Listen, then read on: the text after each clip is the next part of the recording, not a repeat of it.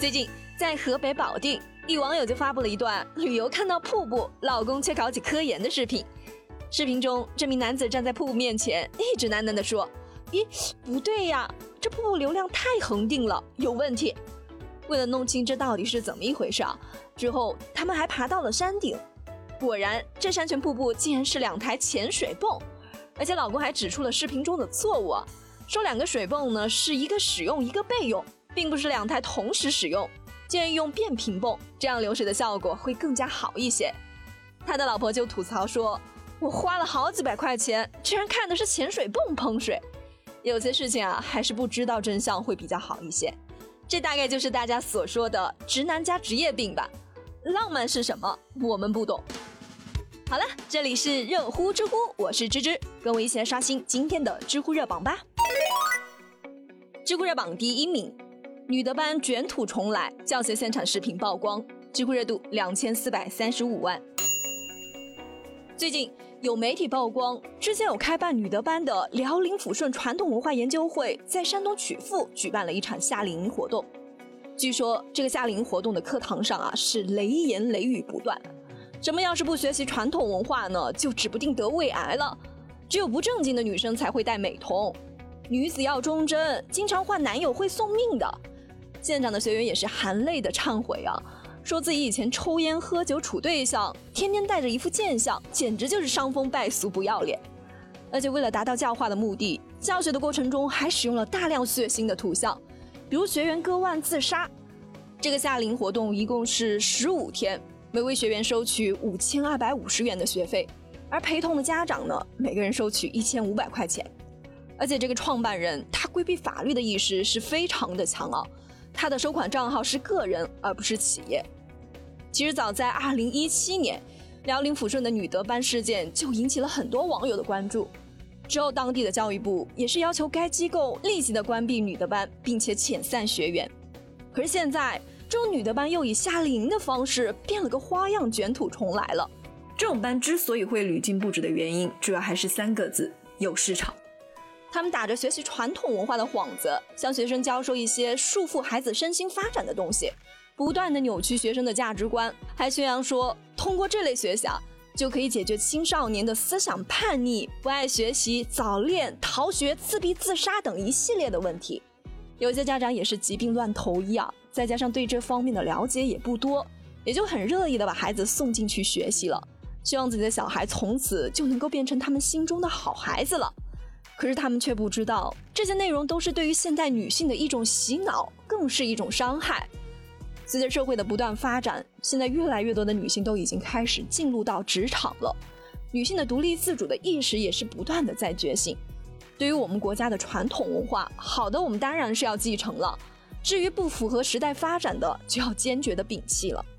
都已经是二零二零年了，他们还在宣扬什么女生穿衣服要保守？不然就等同于叫别人来侮辱我、强奸我这种腐朽的思想，这哪是宣扬国学啊？这教学的内容完全就是有悖于社会道德风尚了。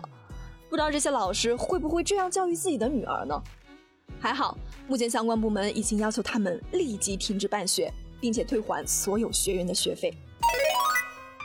知乎热榜第二名，大学生帮人贷款五十万被坑，抵押物竟然是骨灰寄存处。知乎热度一千七百四十八万，亲人之间尚且不能随意的帮忙贷款，何况仅仅是一个熟人呢？黑龙江哈尔滨的一名男子，我们暂且叫他小谷吧。这些年，他一直是为自己名下的一笔贷款所困扰着。事情是这样的，二零一一年的八月份，那个时候他正在读大学，他的父亲的朋友平某就找到了自己，说他之前在哈尔滨某银行已经是有一笔贷款了，所以不能再贷了。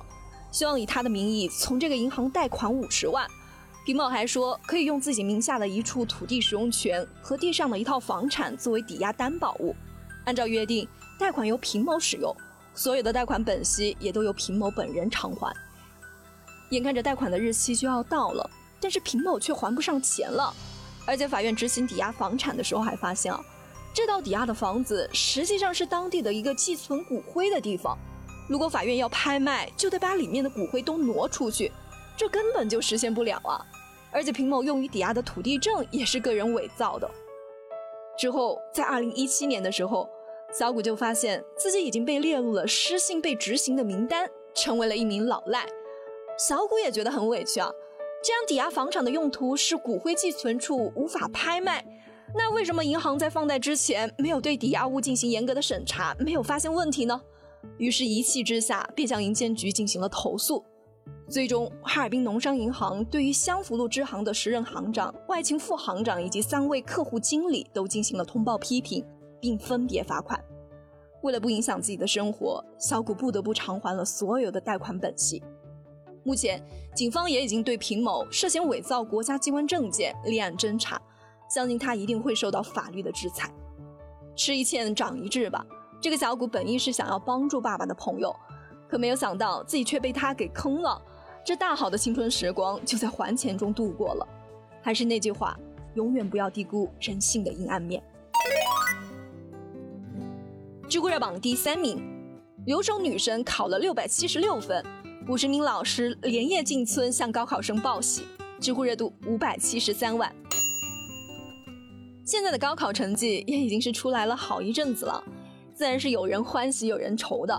七月二十三号晚上，在湖南耒阳的一所学校，老师查封后就发现，留守女孩钟芳蓉竟然是考出了六百七十六分的好成绩，获得了湖南省文科第四名。成绩出来的时候，几个老师也是兴奋的跳了起来，校长立刻就率领了五十多名老师，乘坐了九台车。